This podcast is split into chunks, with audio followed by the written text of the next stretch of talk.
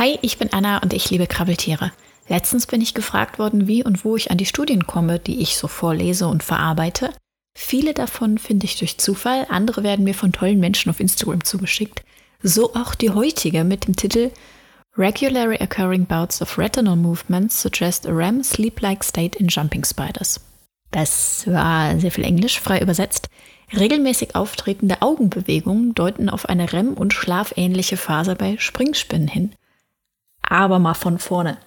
Im Gegensatz zu einigen anderen Spinnen sind Springen sehr visuell orientierte Tiere.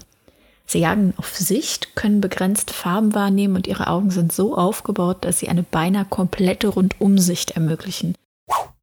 Ich habe sogar mal in einem Podcast, den ich nur empfehlen kann, gehört, dass größere Springspinnen ein ähnliches Sehvermögen haben wie der Durchschnittsmensch. Das würde bedeuten, dass meine Rosi, eine Philippus regius, besser sieht als ich, weil ich ohne Brille ziemlich wenig sehe. Der Podcast, auf dem ich das habe, war die Dancing Spider Folge vom Ology Podcast. Den verlinke ich euch auf jeden Fall einmal in den Show Notes. Klare Empfehlung von mir. Eine Springspinne hat wie viele Spinnen acht Augen und davon zwei Hauptaugen. Das sind die großen vorne, die uns meistens am ersten auffallen, wenn wir so eine Spinne betrachten oder eben Porträtsfotos einer solchen Spinne sehen. Und das sind auch diese beiden Augen, die Springspinnen so süß gucken lassen, weil die eben diese großen Glubschaugen vorne haben. Das Besondere an diesen Hauptaugen ist, dass sie eine Bewegung der Netzhaut zulassen. Also die Netzhaut und auch die Linse können sich durch Muskeln bewegen und so können Brennweite und Fokus angepasst werden. Dadurch ist den Tieren möglich, eine gewisse Tiefenschärfe zu sehen. Sie können also scharf stellen auf Dinge, die sie genauer betrachten möchten. Diese Bewegung ist von außen natürlich nicht zu sehen, da sie im Kopf der Spinne geschieht.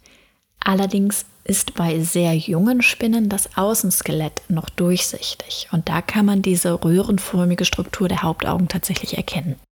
Zusätzlich neu vorgestellt in der Studie wird eine Ruheposition der Art E. arculata, das ist der dunkle Sichelspringer. Die Tiere hängen sich an einem Faden frei im Raum auf und das nur nachts, aber über einen längeren Zeitraum. Deshalb liegt die Vermutung nahe, dass die Tiere so schlafen oder zumindest so ruhen. Jetzt ist es wohl nötig, dass ich euch kurz die REM-Phase erkläre. REM steht für Rapid Eye Movement, also rasche Augenbewegung. Bei Menschen hat man dabei schnelle Augenbewegung beobachtet und eine zunehmende Hirnaktivität, die dem Wachzustand sehr ähnlich ist.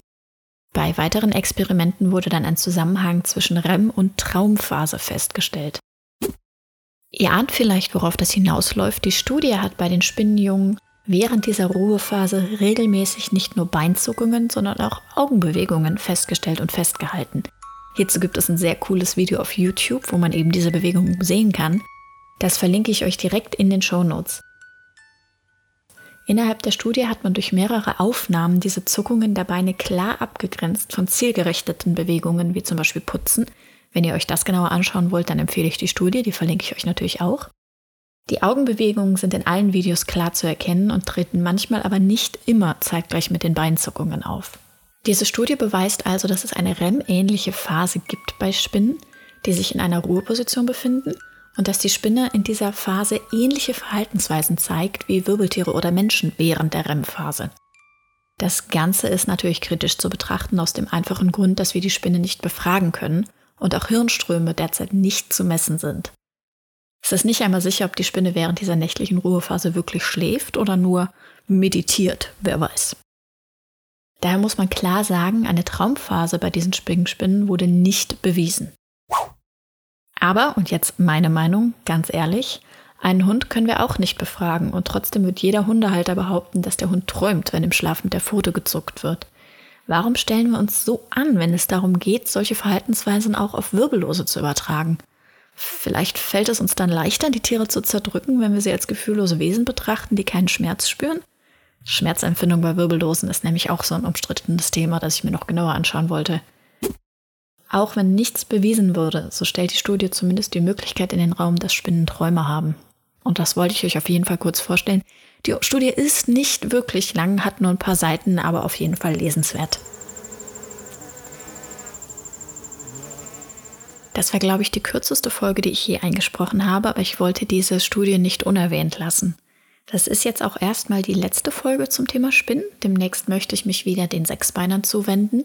Wenn ihr da Vorschläge habt, natürlich wie immer her damit. Ich habe noch so ein paar Sachen auf dem Zettel, die ich demnächst angehen möchte. Freut mich, wenn ihr wieder einschaltet. Ich bin Anna, mich erreicht ihr über Instagram unter anjo.illustration oder per Mail anna.anjoillustration.de und alle genannten Links, die Studie, das Video findet ihr entweder direkt in den Show Notes oder nochmal gesammelt auf krabbeltiertalk.de. Bis dahin, tüdelü.